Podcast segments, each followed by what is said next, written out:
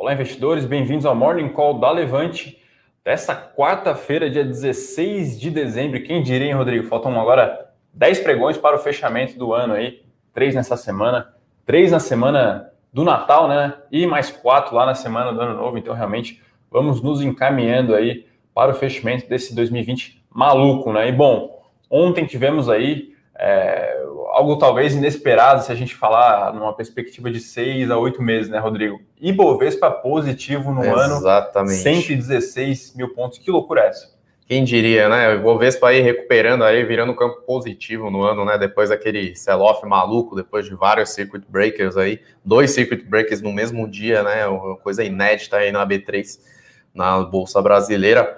Porém, tem aí dados basicamente de estímulo econômico aí mundial, liquidez uhum. bombando. Então, aquilo que o Bruno, né, nosso gestor, falou ontem, que assim, parece que o mundo aprendeu a, a, a dar mais doce para a criança que está mimada, né? Então, uhum. tá precisando de estímulo, então injeta dinheiro, tá precisando de mais estímulo, injeta mais dinheiro. Então, basicamente, essa liquidez mundial aí, mais a volta mais forte aí dos, das atividades industriais aí no mundo inteiro, né? Essa retomada em V está fazendo as bolsas subirem, inclusive o Ibovespa aí chegando um pouco mais de, de liquidez estrangeira, principalmente no mês de novembro, né, Fernando? Que veio um fluxo de capital estrangeiro um pouco mais forte, derrubando o dólar aí. É, a gente tem essa espécie de rally de final de ano, né? Que muita gente brinca que é comum isso, né? Um rally do Papai Noel ali. E nessa, nessa é, na véspera aqui na abertura do mercado, a gente tem alguns dados do PMI né, na Europa, então Uh, o número na Inglaterra veio acima de 50, né, Rodrigo? Exatamente. Que indica ali um certo aquecimento da economia por lá. Na, se eu não me engano, na, na zona do, do, do, euro ali, um pouco abaixo de 50, mas até acima do esperado, né? É, então, o que, que acontece? PMI, né? A gente vamos tentar explicar aqui. É um dos principais indicadores da atividade industrial aí medido. Então, se fica acima de 50 aí, quer dizer que está tendo uma expansão da atividade, se fica abaixo de 50, quer dizer que está tendo uma contração, e quanto mais próximo dos 50, mais próximo dessa virada aí de contração e expansão. Então, o que acontece? Que na zona do euro aí, estavam esperando em torno de 45, né, uma leve contração, um pouquinho mais forte aí no consolidado do, da zona da Europa, o que aconteceu é que veio 49,8, né? Então, uhum. quase virando aí acima da zona de expansão, está puxando um pouco o otimismo, principalmente no mercado europeu. Deixa eu até dar uma olhada aqui, que estava operando no campo negativo e agora todas as bolsas aí Inclusive as asiáticas fecharam positivo, bolsas europeias também viraram para positivo, principalmente na Alemanha, tá 1,5 uhum. aí subindo nessa, nessas últimas horas aí. Então, lembrando assim, na China também a atividade está acima de 55 aí, o PMI 55, 56, a China está bombando. Então tá tendo essa retomada aí no campo político-econômico, né? E o que, que, temos de dados macro aí hoje, Fernando? É, talvez notícia? a principal notícia seja a reunião do FONC, né? Que é a espécie de. É, como, se fosse a reunião, como se fosse o Copom aqui no Brasil, né? A perspectiva é que o juro lá é, continue no mesmo patamar, né? De 0 a 0,25, realmente o um nível né, nessa atuada aí bastante estimulativa, né? Para os negócios, para os valuations das empresas. Então, realmente, não, o mercado não espera grandes surpresas comunicado na reunião de hoje. Só um detalhe sobre o PMI, né, Rodrigo? É, todos, boa parte desses indicadores industriais, de comércio, enfim, eles são é, talvez um pouco defasados, né? Então a gente está aí numa espécie de virada de página agora na Europa.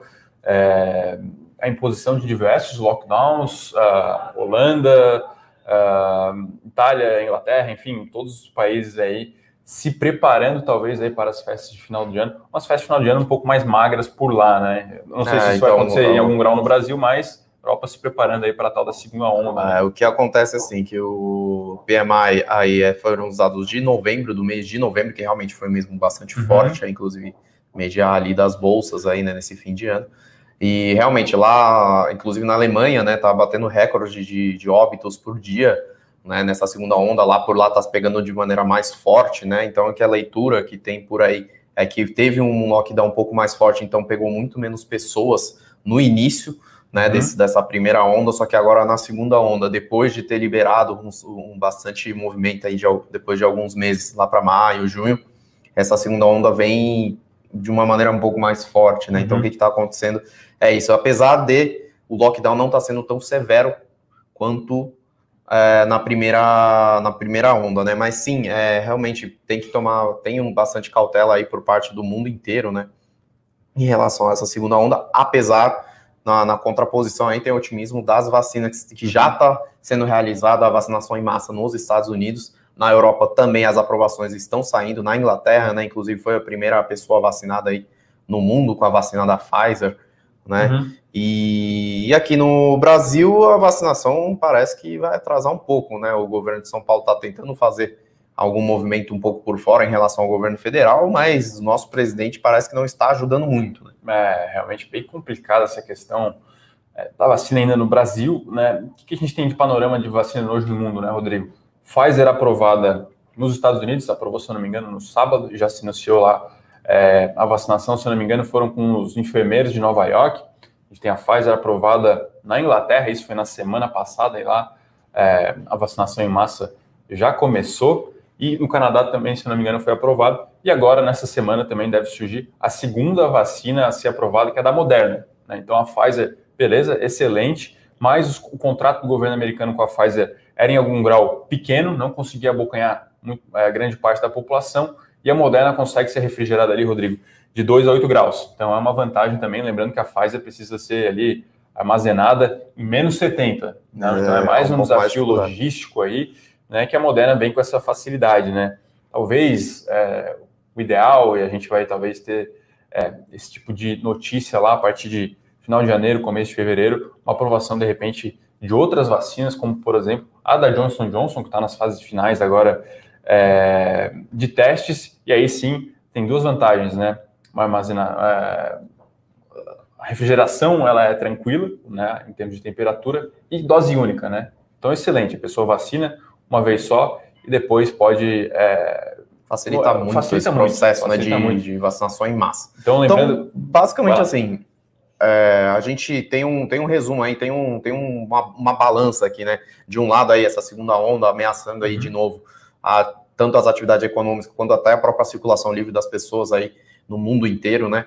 E pelo outro lado tem o otimismo das vacinas e injeção de liquidez aí trilionário aí no, no mercado inteiro. Então, espera-se um, ainda uma volatilidade bastante grande aí nas bolsas mundiais, sobretudo dentro né, das bolsas, né, individualmente nas empresas aí. Então, esse cenário que a gente está vivendo, e hoje ainda um dia positivo por conta desses dados.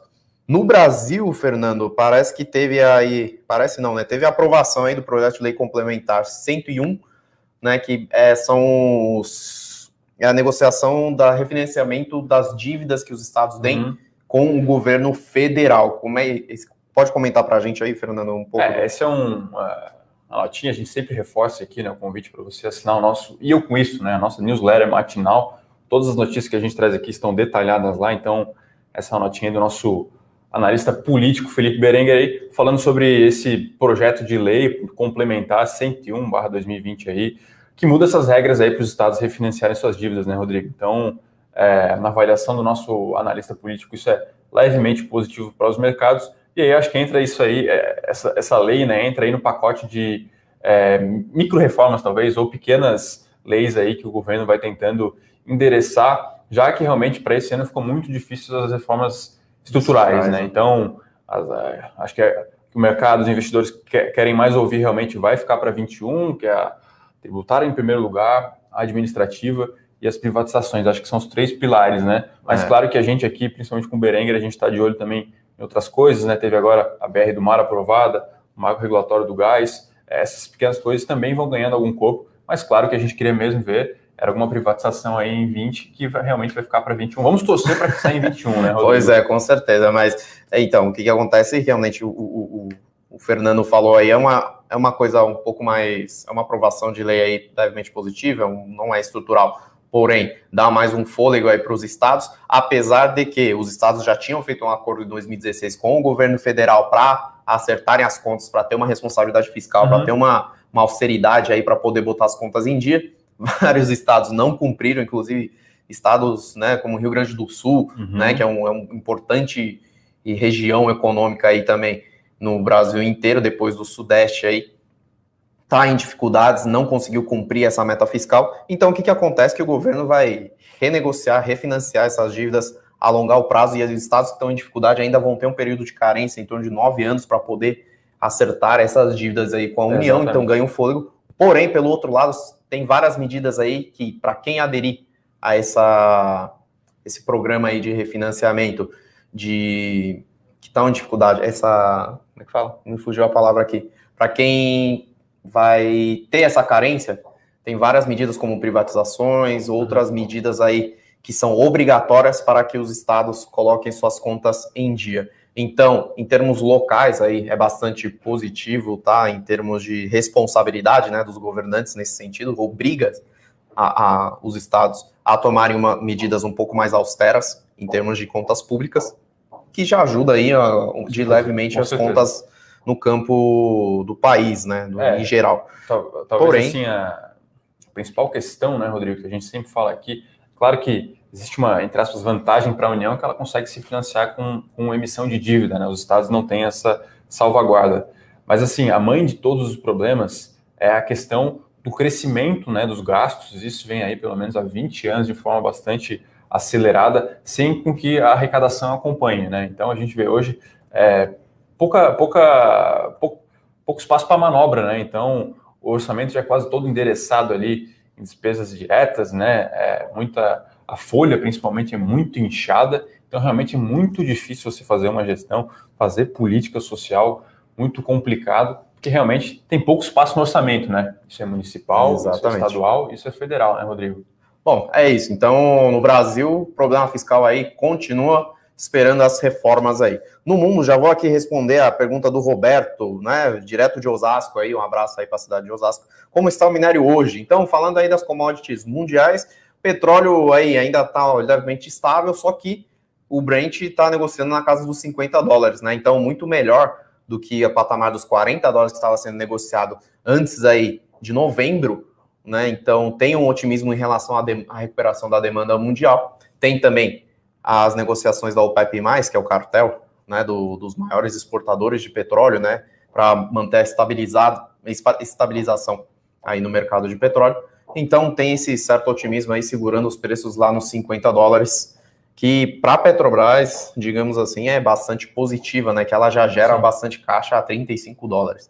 Então, é, é isso. Especial, e né, minério, né? né? Esqueci de falar do minério. Minério subiu de novo, levemente aí, nesse último pregão, lá na bolsa de Qingdao, que é preço de referência, a 50, 156 dólares a tonelada, tá? Subiu em torno de 0,8. Então, achou que ia ter um. A gente achou que ia ter né? Talvez uma, uma onda de realização um pouco mais forte aí depois da queda aí na segunda-feira de 3,6%, depois da notícia aí que os, os produtores de aço na China pediram né, para o governo investigar se não estava tendo nenhum tipo de especulação aí. Porém, parece que a atividade industrial continua bombando aí na China, então deixando o minério de ferro aí nesses patamares históricos acima de 150 dólares a tonelada, tá? Então, China muito forte ainda, né? eu sempre gosto de falar, lembrando que é, eu tenho agora uma série de investimento global aqui, e um dos ativos é realmente atrelado é, à Ásia, porque, é, em suma, né, o plano da China é dobrar o GDP, né, o PIB até 2035. Então, realmente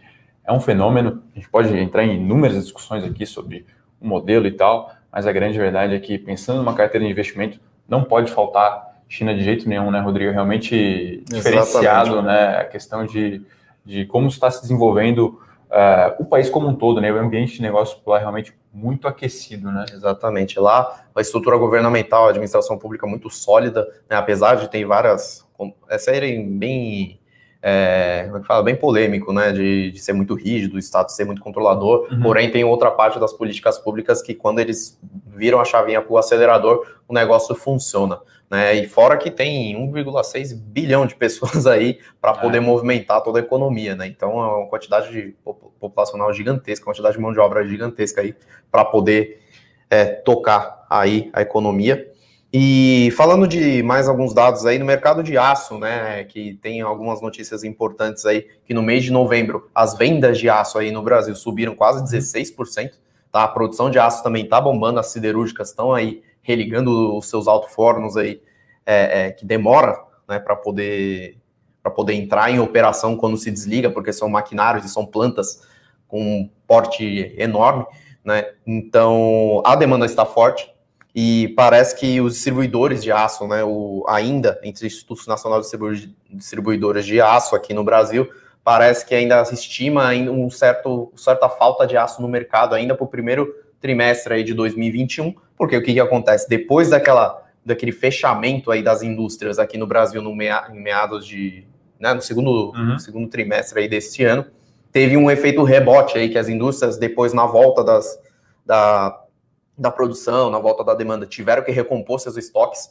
de uma maneira mais rápida, só que indústria pesada, né, indústria de maquinário, indústria de automóveis, enfim, coisa que vai indústrias aí, mercados que usam bastante aço, é um pouco mais demorado do que o varejo e agronegócio em si para se voltar à produção. Então, o mercado de siderurgia está tentando acompanhar essa demanda, mas ainda parece que vai ter uma certa falta de aço. Enfim, é um, um, um cenário ainda um pouco mais altista aí para o mercado de aço e também puxado com certeza pela China que está comendo aço. Os chineses literalmente estão né? comendo então, aço. A questão do aço tem esse componente talvez cambial aí na empresa é, produtora do aço fica ali com essa opção, essa salvaguarda de poder exportar. Então, em algum grau, o preço do aço também é dolarizado, né, Rodrigo? Então, um sim, cenário sim. realmente muito positivo, e até vou puxar o gancho aqui agora para uma pergunta aqui é, do Tracísio, imagino que talvez seja Tarcísio, né? Um abraço aí para o Tarcísio. Ele pergunta aqui o que acontece com o BIF 3, né?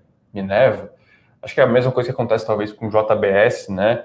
Que a gente realmente não consegue muito bem compreender é, qual é a lógica por trás dos preços no momento, né? Então, tem lá um indicador, é, Tarcísio, que a gente acompanha bastante, que é o EV-EBITDA, né? Que relaciona ali qual seria o custo teórico de aquisição da empresa, que é o valor de mercado mais a dívida, enfim.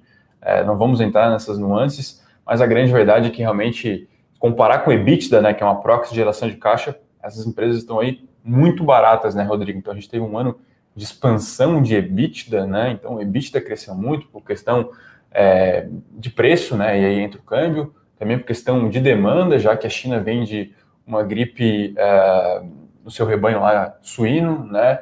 E a gente vê que é, os múltiplos eles não, não se expandiram, ao contrário, eles contraíram, né? Sendo que as empresas estão uma posição de caixa mais confortável. Então, realmente, a gente não vê muito sentido, mas claro que talvez seja um pouco de rotação dos setores. Comenta um pouco a sua opinião, Rodrigo. É, então, em relação ao setor de proteínas, é uma coisa bastante complicada que está difícil de entender, porque todas as commodities estão em, em expansão aí, né? Está tendo um ciclo bastante interessante aí no mundo todo. Só que indo para proteínas, proteínas não chega a ser diretamente tão commodities assim, né? Na verdade, os commodities estão relacionados aos custos também da, das empresas de proteína. Só que o que acontece com o Beef 3, a empresa não está com dificuldades, muito pelo contrário, ela fez um processo de desalavancagem muito forte agora, vai vir com dividendos extraordinários já, porque conseguiu já baixar a alavancagem para abaixo de 2,5 vezes né, a dívida líquida e a métrica de geração de caixa, que é a EBITDA, então ela não está em dificuldades, muito pelo contrário, e no mercado mundial os preços de proteína continuam altistas ainda, né? então a demanda mundial ainda está bastante forte,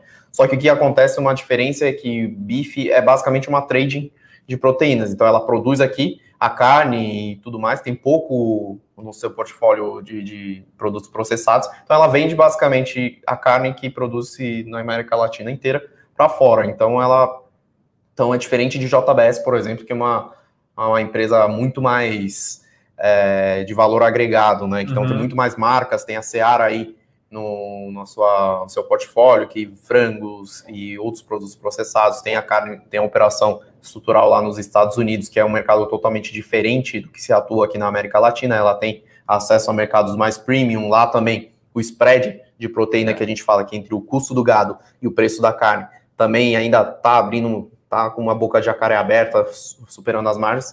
O que, que a gente entende, assim, que o mercado mundial também está um pouco preocupado com essa questão do ESG, tá? Que é, o, que é a, sustentabilidade, né? Então, as empresas de proteína no mundo todo têm essa, principalmente no Brasil, tem essa questão da rastreabilidade da origem do gado, né? Que podem estar muito relacionadas ao desmatamento e tudo mais. Então, talvez o mundo inteiro esteja um pouco receoso ainda nesse sentido, apesar dessas empresas estarem tomando muitas medidas aí em relação à sustentabilidade muito mais positivas e inclusive ganhando prêmios internacionais em relação a esse sentido. Então, a gente ainda acha que o mercado de proteína esteja bastante descontado e na bolsa a gente pelo setor de proteínas e alimento, ainda a JBS ainda a gente, a gente acha que é o melhor cavalo aí nesse uhum. setor. Tá? Tem uma pergunta aqui do Ricardo Ângelo, mandou bom dia, um abraço para o Ricardo Ângelo, sempre presente. Pergunta aqui: quando vai ter uma live exclusiva para os assinantes da série Investimento Global? Segunda-feira à noite, tá, Ricardo? A gente vai poder aí conversar sobre cada caso de investimento, sobre a minha cabeça para 2021. É, enfim, espero você lá. Bom, vamos falar um pouco das notícias corporativas aí. Tem duas notícias importantes aí também, que é tá, tá no nosso e eu com isso, tá? Não deixa de assinar, lembrando aí que nem o Fernando falou no começo. Então, uma é PetroRio anunciou que vai fazer um follow-on, né? Ou seja, uma oferta primária de ações subsequente aí, em torno de 250 milhões de dólares a preços de cotação de hoje, tá?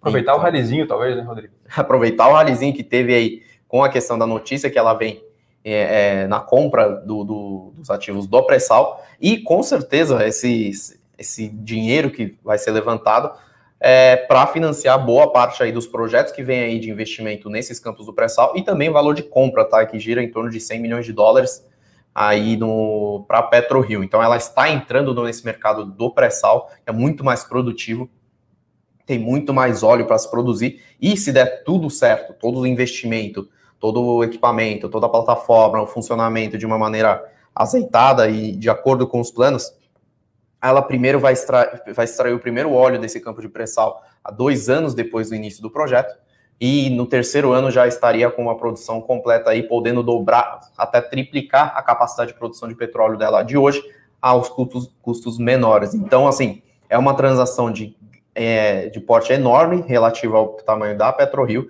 Então, esse follow-on saindo e entrando dinheiro em caixa para poder financiar esses projetos, tira-se uma incerteza bastante grande que tinha aí depois do, do anúncio dessa compra uhum. no pré-sal, né? Então, pelo menos a fonte de financiamento já está encaminhada, já está endereçada. Então, a segunda incerteza aí fica só com a execução operacional da empresa, tá? Dinheiro tem agora, então. Dinheiro, dinheiro vai ter. Então, dinheiro vai ter. Vamos, se... Acho que o follow-on sai sim, tranquilo. Vai rodar, né? Acho que vai rodar. Vamos ver até como é que está PetroRio aí agora nessa abertura de mercado. Ibovespa subindo 0,28%. Uh, PetroRio, vamos pegar aqui. PetroRio subindo 1,90 aí, né? Então o mercado enxergando levemente positivo a notícia. Lembrando que ela já teve um dia que ela já subiu 30% é. no dia, né? Esse anúncio do, do, da questão do pré-sal. Então, boa parte já pode estar, estar precificado aí. Tem tá? uma pergunta interessante aqui uh, do Renato dos Santos, que pergunta aqui a nossa visão para o leilão da Oi, né? Lembrando então a Oi, né, que fez lá um aditivo na sua, no seu, na sua recuperação judicial, né? Ela conseguiu dividir, né? São vários capítulos, né? Mas eu vou voltar aqui alguns só para dar um pano de fundo. Então, ela, ela dividiu basicamente a empresa em cinco, né, Rodrigo? Uma delas eram os ativos móveis. Isso dependia de aprovações de juízes, dos credores. Tudo isso passou e aí agora, né? No leilão que já estava praticamente também resolvido, o bloco lá é formado por TIM, Vivo e Claro, né?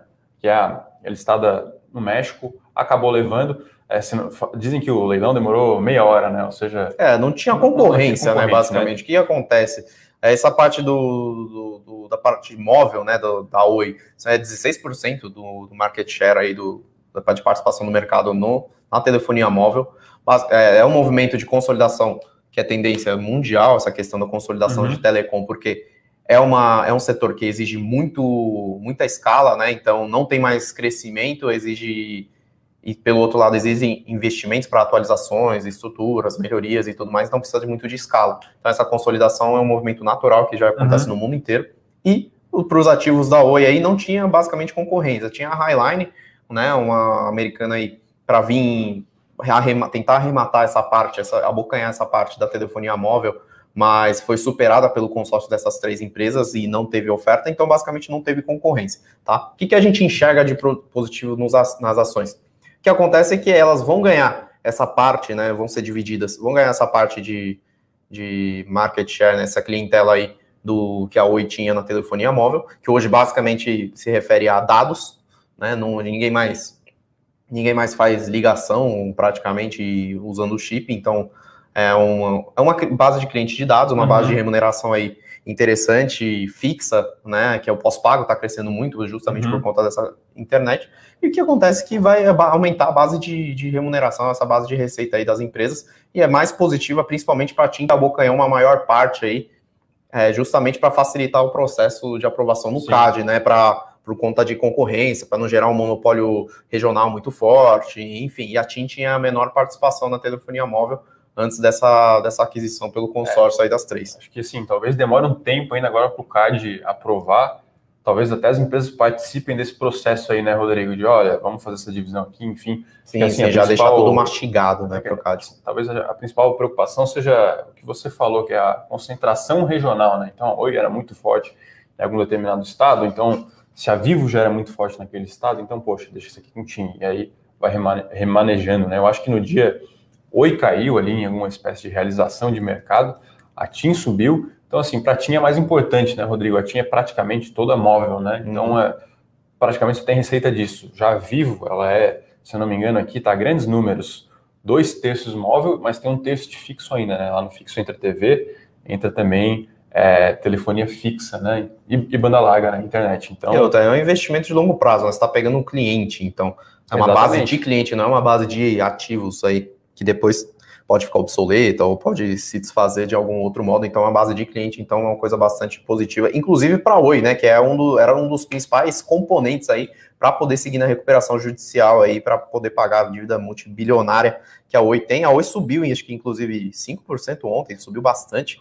Né? A TIM também veio numa toada boa. Então, os impactos, em geral, acho que no começo aí, no curto prazo, já estão, de certa forma, precificadas. Um, um raro, raro deal, né? Um raro negócio aí que talvez seja positivo um pouco para todos, né? Curiosamente, né? Bom, tem uma pergunta aqui. Antes do, da pergunta, tem aqui a notícia da Braskem também, né? Que ah. acho que é bastante relevante aí. Que saiu uma Exatamente. notícia hoje que a Odebrecht vai retomar o processo de venda de controle né? Então, isso é bastante relevante tanto para a Braskem quanto para a Petrobras, que também é uma das controladoras aí dessa, da petroquímica, né? Então, o que, que acontece? Que a Odebrecht está em recuperação judicial e a venda da Braskem é, é um dos critérios principais aí para poder seguir nessa toada de, de recuperação judicial. Só que tem uma certa divergência entre como a Odebrecht quer tocar o processo e como a Petrobras quer tocar o processo de desinvestimento na Braskem. A Odebrecht já quer encontrar um comprador de cara para sua participação, em torno de 38% aí do capital de controle da Braskem, enquanto a Petrobras está se exigindo várias outras medidas de melhoria de governança, melhoria de gestão na Braskem para poder migrar para o novo mercado e facilitar esse processo de concorrência. Só que tem, o que, que acontece? Dessa vez, a Odebrecht está mandatou aí um banco de investimento Morgan Stanley para poder estruturar um processo de venda que seja concorrencial. Então, isso é extremamente positivo, tanto para a Petrobras quanto para a Braskem, porque aí é, essa. Primeiro para a Braskem, porque vai poder se avaliar os ativos de maneira melhor, né, nesse processo concorrencial. É, e são ativos bastante interessantes, tá? Então, já teve uma negociação entre 2018 e 2019 da gigante de petroquímica mundial, aí, a holandesa LyondellBasell, é, que chegou a, a, a que não, não foi para frente justamente por não ter esse contrato, não ter um contrato de longo prazo de fornecimento de matéria-prima na época da Petrobras com a Braskem. Então era só esse ponto aí. Então é, o mundo enxerga realmente a Braskem como um, um ativo interessante. E pelo outro lado é positivo para a Petrobras porque se tira, se, se sai a Odebrecht, consegue vender a parte, o acordo de acionista fica muito mais suave e a Petrobras facilita aí a negociação para poder migrar a Braskem para o novo mercado e, em consequência, desinvestir uhum. da Braskem, que a Petrobras também tem em torno de 36% do capital de controle aí da empresa. Tá? Então, apesar da Braskem estar com problemas aí operacionais no México, por conta de fornecimento, por conta de um impasse aí com o governo mexicano no fornecimento de, de matérias-primas aí para a planta lá mexicana da Braskem, é, e também tem o problema de Alagoas, né, com o afundamento do solo tal mas esses dois problemas já estão endereçados, e tirando isso, a Braskem está com um momento operacional bastante positiva, né? Ela acabou de sai, é, é, virar líder, consolidar a liderança de mercado de polipropileno lá nos Estados Unidos. Ela também está com recorde de vendas de produção, de, recorde de produção e recorde de vendas aí de material que ela vende no mundo todo, né? Está com umas cotações interessantes, o dólar também ajuda. E ela tem, vem tomando medidas de controle de custos, né? Então a Braskem está num momento operacional interessante. É um ativo interessante mundialmente, né? Tem uma tendência de mudança de petróleo para petroquímicos, né? Na verdade, a, a, a destinação do, do petróleo, né? Do, dos derivados de petróleo tem, um, tem uma tendência de mudar de combustíveis fósseis para a, uhum. a indústria petroquímica no geral. Então, é positivo, é uma notícia positiva aí no mercado, finalmente se movimentando novamente aí essa questão societária. E olha só, a Braskem subindo 5,5%. Então, o mercado enxergando muito positivo. Aí vamos ver a Petrobras. Como é que está? A Petrobras caindo levemente, é basicamente numa, acho que na mesma tá toada aí, o né? petróleo está no 0 a 0 E para a Petrobras demora um pouco, acho que vai demorar um pouco mais essa, essa precificação da venda de ativos aí da Braskem. Jamil aqui faz algumas perguntas. Primeiro, se ele pergunta se a gente tem uma carteira de BDR, sim, a gente tem uma carteira de investimento global adaptada, caso você não vá abrir a corretora lá fora para é, BDRs, tá, Jamil? Pedir o pessoal aí deixar o link para conhecer a série. Ele pergunta aqui sobre se o follow-on da Prio, né, da PetroRio, será apenas para investidores profissionais. Olha, a gente não abriu aqui uh, o prospecto, mas acredito que seja uma oferta 478, né, Rodrigo? Então, isso, no mesmo, né? no mesmo processo aí da CVM comum para todos aí de uma oferta primária de ações. Então, ainda não se não se sabe os detalhes, ainda só foi divulgado o fato relevante de que a PetroRio aprovou e vai fazer o follow-on, mas ainda deve vir em breve aí o prospecto aí do follow-on com maiores detalhes, onde se destinará os recursos, né, qual que vai ser o período uhum. de precificação e tudo mais, tá? Então, mas provavelmente vai ser é exclusivo para investidores profissionais e para os atuais acionistas, né? Sim. E aí, nesse caso, a gente Prioridade recomenda, para os acionistas. Caso você seja já acionista, de você exercer lá, né, o seu direito de prioridade, né? Assim que se chama isso, acho que esse é o termo correto, né? Não é a subscrição, é direito de prioridade para você não ser diluído na oferta. Isso, exatamente. Uh, ele também aqui pergunta, né, é, se a gente acha que é melhor investir em holding, isso depende muito, né? Uh, ele cita aqui o caso de Itaúsa, 5A, JSL, Cosan, é, realmente isso tem-se uma análise por trás, tá? Na, na, medida em que existe o desconto, ele também não é à toa, existem alguns custos tributários a mais, existem alguns custos administrativos a mais, então que se costuma fazer, que o mercado costuma fazer, é operar o tal do desconto, né, Rodrigo? Então faz-se lá uma conta de qual que é o valor de mercado da participação e ver qual que está o desconto, né? No caso de Itaú e Itaúsa, que é mais é. famoso, sempre ficou entre 15 e 25. E aí o mercado até operava isso, né? Comprava uma, vendia outra, uhum. ou o contrário. E agora esse desconto abriu um pouco a questão da XP, né? Então, é... qual é a sua opinião sobre isso, Rodrigo? Em alguns casos vale a pena, mas você tem que analisar, né? Ah, então, Jamil, o que, que, que um dos casos mais emblemáticos é você fazer uma comparação, talvez, Itaúsa e Cosan, né? Que são dois veículos de investimento aí, duas holdings, porém com portfólios diferentes aí, né? É, e características diferentes. Que acontece que uma holding de capital aberto como veículo de investimento, quer dizer que você, com uma única atacada só, você tem acesso a vários tipos de ativos embaixo dele, né? Que, porém, tem um certo desconto em relação ao preço justo diretamente desses ativos, porque tem a questão do, da administração ser um pouco diferente, tem os custos tributários um pouco diferentes. Né? Então, no caso de Itaúsa, que é boa parte composto pelas ações da Itaú, porém, embaixo dele tem Alpargatas, e tem Duratex também, né? Exatamente. Tem Duratex. Então, se você se sente confortável, se você se sente bem com essas empresas no portfólio da Itaúsa, tal, vale a pena também investir em Itaúsa. Então, e no caso da Cosan é a mesma coisa. Cosan, embaixo dela, hoje de capital aberto, tem a Rumo só. É, tem, tem um plano de abertura de capital de todas as empresas dela embaixo dela, a Raizen, a Compass, né, no mercado de gás, a Move, que é mercado de lubrificantes.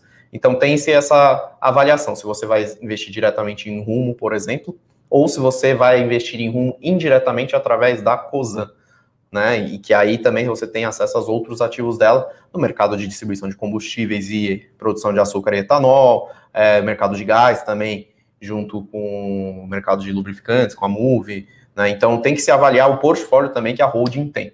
Tá? Acho que uma limitação que se tem no Brasil é que a gente não tem uma holding é, tão abrangente, tão genuína como se tem nos Estados Unidos, né? Talvez o exemplo mais emblemático seja da Berkshire Hathaway, né? Que é a empresa é, Warren do Warren Buffett, né? Que você consegue aí sim investir numa empresa e essa empresa é de fato uma holding. Então lá você tem, você vai ter acesso a Apple, Coca-Cola, Bank of America, enfim, a gente no Brasil não tem isso.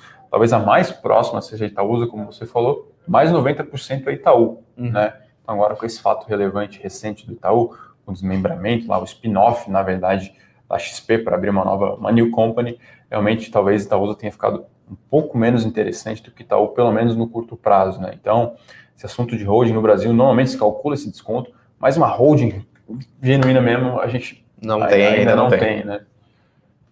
Temos mais algumas perguntas aqui. O Adilson, senhores, quando você dá muito doce para a criança, ela não engorda demais? Acho que está perguntando. Hum, em relação aos estímulos, estímulos né? né? Olha, aí realmente a gente nunca sabe o que vai acontecer, né? A economia realmente é, nos últimos anos vem aí rasgando livros, né? Então fala-se muito, né, que quando você dá muito estímulo, tem-se um cenário mais inflacionário. Uh, nos últimos anos a gente não acompanhou isso, tem-se muita discussão, é, se é uma, por uma questão de produtividade, com os novos negócios, enfim. E aí tem lá uma ala, talvez ali um pouco mais ultraliberal, vamos assim dizer, que diz que todos esses estímulos aí, uma hora a, a conta, a conta é, é paga, né? Então o que você está fazendo é basicamente jogando gasolina no fogo, né? E uma hora vai vir aí uma crise muito grande, né? Um, um, talvez um, um, pouco catastrófica essa questão, mas a grande verdade é que o principal, talvez racional, e eu entendo assim, é que quando você dá muito estímulo, principalmente com juros baixos, você permite que negócios talvez não tão rentáveis em condições normais, e a gente pode discutir o que é normal, o que não é, né? Um juro natural, é, perpetuem, permaneçam ali de pé, né? Então, é, isso então... gera muito efeito na economia, esse esse crescimento artificial, vamos assim dizer, né, Rodrigo? É um assunto complexo, né? É um assunto complexo de, de, de se tratar. Tem uma visão que é o seguinte, Agilson, é, enquanto você... Enquanto as empresas estão gerando lucro e, o, e as empresas estão conseguindo é, ter um balanço saudável no geral, né, os estímulos econômicos, tudo bem acontecer, porque aí o crédito realmente, de fato, movimenta a economia uhum. e a economia absorve isso de uma maneira muito interessante, né? Que acontece é que, assim, esses estímulos econômicos com juro baixo, que não está vindo a inflação, né? Ou seja, o mercado, quer dizer que de, de desde 2008 para cá, o mercado mundial, Japão, Europa, é, Estados Unidos, mercados desenvolvidos, vem absorvendo esses estímulos monetários de uma maneira que não gera inflação, ou seja, não tem esse, uhum. esse exagero aí de estímulo econômico. E as dívidas em geral também privadas, né, que a gente fala das empresas privadas, também estão sob controle. O que acontece o que acontece um problema é, de, de, de, de, dar muito doce para a criança é quando o estímulo é demais, o mercado não consegue absorver todo esse estímulo de crédito aí que está vindo e as empresas começam a se endividar. Então, a dívida pública e a dívida privada aumentam ao mesmo tempo. Aí se estoura a bolha. Né? Mas também tem um outro lado que a gente só sabe quando está na bolha, quando estoura de verdade. Né? Então, muito difícil se prever.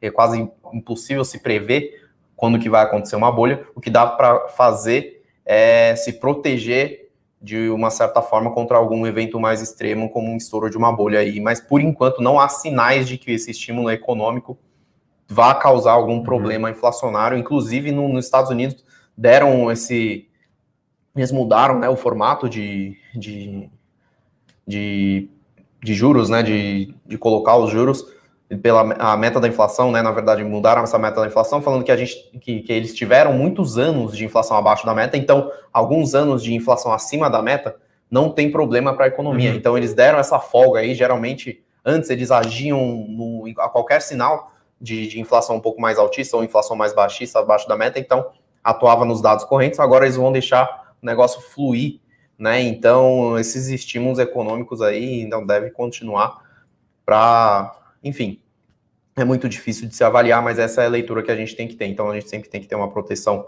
na carteira por um lado, por outro lado também tentar surfar algum momento né, desse fluxo nesse sentido, mas se é bolha, se não é, é muito difícil de se avaliar.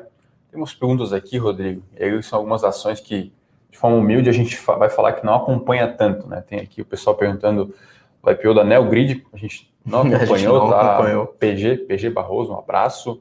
O João Vitor aqui pergunta de JSL, né, uma empresa que a gente até acompanhou algum tempo atrás aí. Guimarães, é, é, talvez acompanhe um pouco mais de perto, mas realmente, assim, eu tenho pouca opinião, né? Então, quando não se tem ali menos uma opinião para dar, eu prefiro me abster. E da mesma forma, o Antônio aqui pergunta por que o Amélios, né, que fez o IPO recentemente, está subindo tanto, a gente também não está acompanhando tão de perto, né? É, acontece assim, que começam a sair as recomendações dos grandes bancos, né? Que participam dessas ofertas aí. Então, eles, dão, eles não podem, né? Tem, fica um tempo que eles não podem dar recomendação, porém, quando sai a análise, sai uma análise bastante robusta, e tudo mais.